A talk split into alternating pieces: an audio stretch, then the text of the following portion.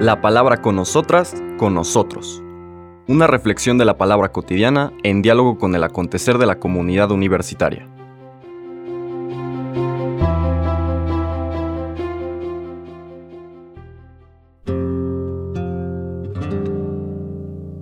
Hola, buenos días. Bienvenidas, bienvenidos a la palabra con nosotras, con nosotros. Hoy martes 10 de octubre de la semana 27 del tiempo ordinario, seguimos estas catequesis de Lucas, una siguiente escena, pero como iremos viendo más adelante en la obra de Lucas, él nunca pone una enseñanza sola, como que está la parábola del buen samaritano que vimos ayer, esta parábola que subraya que la única práctica verdaderamente religiosa de religar es aquella que se traduce en un corazón sensibilizado, un corazón que permite encontrarse con Dios como persona y entablar una relación de amor con Dios, encontrarse con el hermano y la hermana como persona y entablar una relación de amor, y finalmente encontrarte, reconocerte a ti misma, a ti mismo, en tu calidad de persona y entablar una relación constructiva, positiva contigo misma, contigo mismo. Ese es el mensaje. Ahora, en la siguiente escena, aunque es otra perícopa, otra escena, es parte de la misma enseñanza. Viene como a refrendar, a profundizar lo que nos acaba de decir, con una perspectiva novedosa, pero es el mismo mensaje, es la misma presentación. Y es lo que conocemos como el encuentro del Señor Jesús con Marta y María. En la tradición de la vida religiosa, este es un texto que se ha utilizado muchas veces, ¿no? A veces diciendo que Marta representa la vida activa y María la vida contemplativa y durante mucho tiempo se puso este texto para decir que las personas que tenían una vocación contemplativa tenían una vocación superior a quienes tenían una vocación activa. Pero desde luego que no tiene nada que ver con lo que está tratando de hacer o de transmitir el Evangelio, que además en esa época no existía esa diferencia. Estamos hablando del capítulo 10, los versículos que siguen inmediatamente después de la parábola del buen samaritano, que son del 38 al 42. En aquel tiempo entró Jesús en un poblado, y una mujer llamada Marta lo recibió en su casa. Ella tenía una hermana llamada María, la cual se sentó a los pies de Jesús y se puso a escuchar su palabra. Marta, entre tanto, se afanaba en diversos quehaceres, hasta que, acercándose a Jesús, le dijo, Señor, ¿no te has dado cuenta de que mi hermana me ha dejado sola con todo el quehacer? Dile que me ayude. El Señor le respondió, Marta, Marta, muchas cosas te preocupan y te inquietan, siendo así que una sola es necesaria. María escogió la mejor parte y nadie se la quitará. Palabra del Señor. El contexto, desde luego, de, de, esta lectura que me parece realmente genial. Ahí vemos esta capacidad del espíritu de desarrollar escenas que nos transmitan esta, estas condiciones fundamentales del amor al estilo divino, del que somos capaces y del cual tenemos esta vida para aprender a fondo. El contexto es una lectura muy chiquita, dos párrafos, pero cuánto transmite. ¿no? El contexto les comentaba, Jesús entra en un poblado y hay una mujer, Marta, que es una mujer buena, no es una salteadora de caminos, es más, es hospitalaria, recibe a Jesús en su casa y el texto nos presenta que hay una hermana con la que convive, que es esta María, y dos actitudes. Una, la de María, que se sienta a los pies de Jesús y se pone a escuchar su palabra.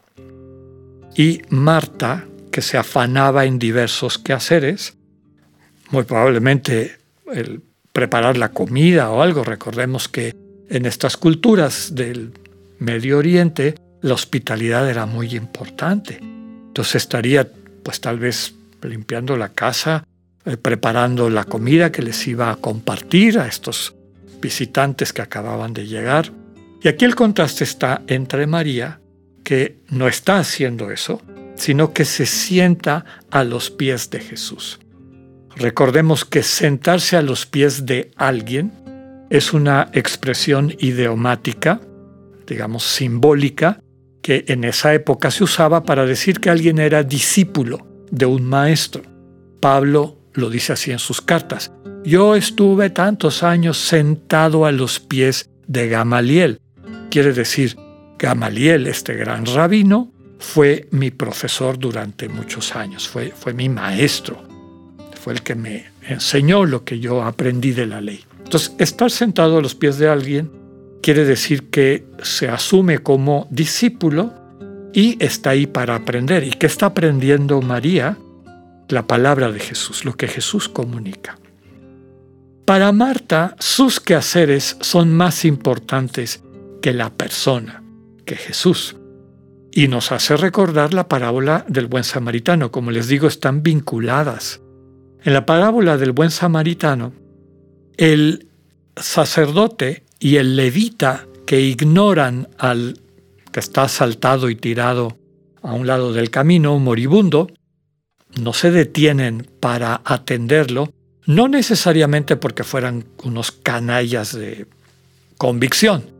Probablemente tendrían algo que hacer. Están bajando de Jerusalén a Jericó. Seguramente eran parte del personal del templo, estarían yendo a una boda o a una bendición o algo en Jericó. Y tenían esa responsabilidad, llamémosle así, ese trabajo, eso que tenían que realizar.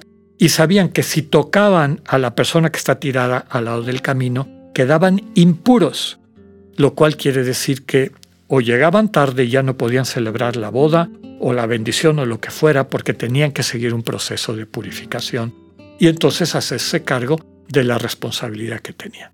Entonces, les pesó más la responsabilidad que el hermano o la hermana que tenían enfrente y que necesitaba de su atención en ese momento y en ese lugar.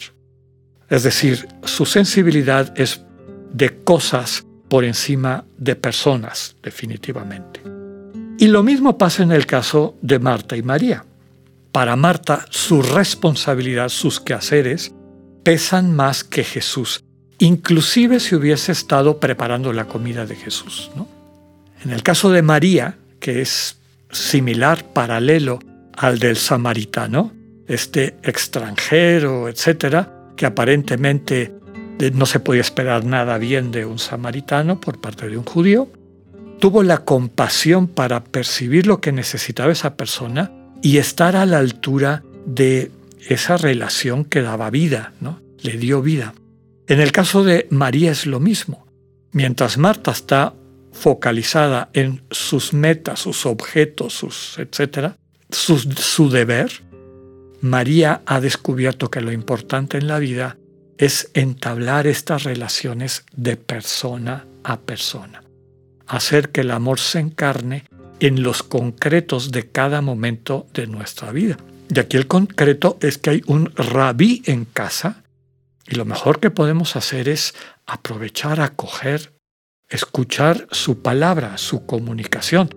Inclusive hasta preguntarle, eh, ¿hay algo que podamos hacer por ti? No entrar en este modo automático que muchas veces se hace presente en quienes son movidos no por el amor, sino por el deber, que eh, en ocasiones llevan a atropellar a las personas que creen que están atendiendo desde esta perspectiva del deber. Ya vemos que es el caso porque Marta se acerca a regañar al Señor. Oye, ¿no te has dado cuenta de que mi hermana me ha dejado sola con todo el que hacer? Dile que me ayude. No seas insensible igual que ella, ¿no? No se esperaba lo que el Señor le contestó. Marta, Marta, muchas cosas te preocupan y te inquietan, siendo así que una sola es necesaria.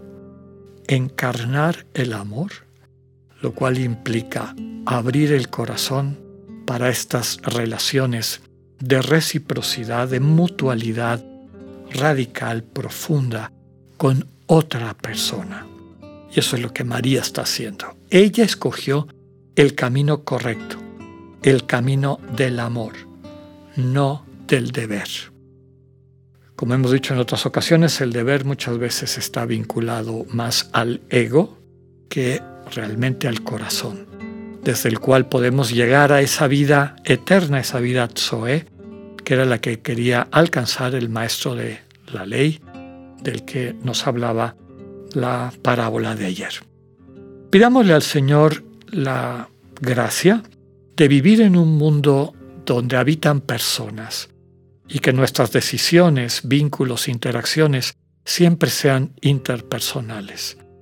Que no nos dejemos cosificar ni cosifiquemos a las demás y a los demás. Que así sea, que tengan un buen día. Dios con ustedes.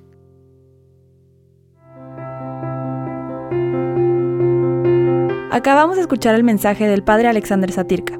Escúchalo de lunes a viernes a las 8.45 de la mañana por radioiberoleón.com, a través de nuestra app gratuita para iOS y Android o por Spotify. Esta es una producción de Radio Ibero León en colaboración con el ITESO, Universidad Jesuita de Guadalajara.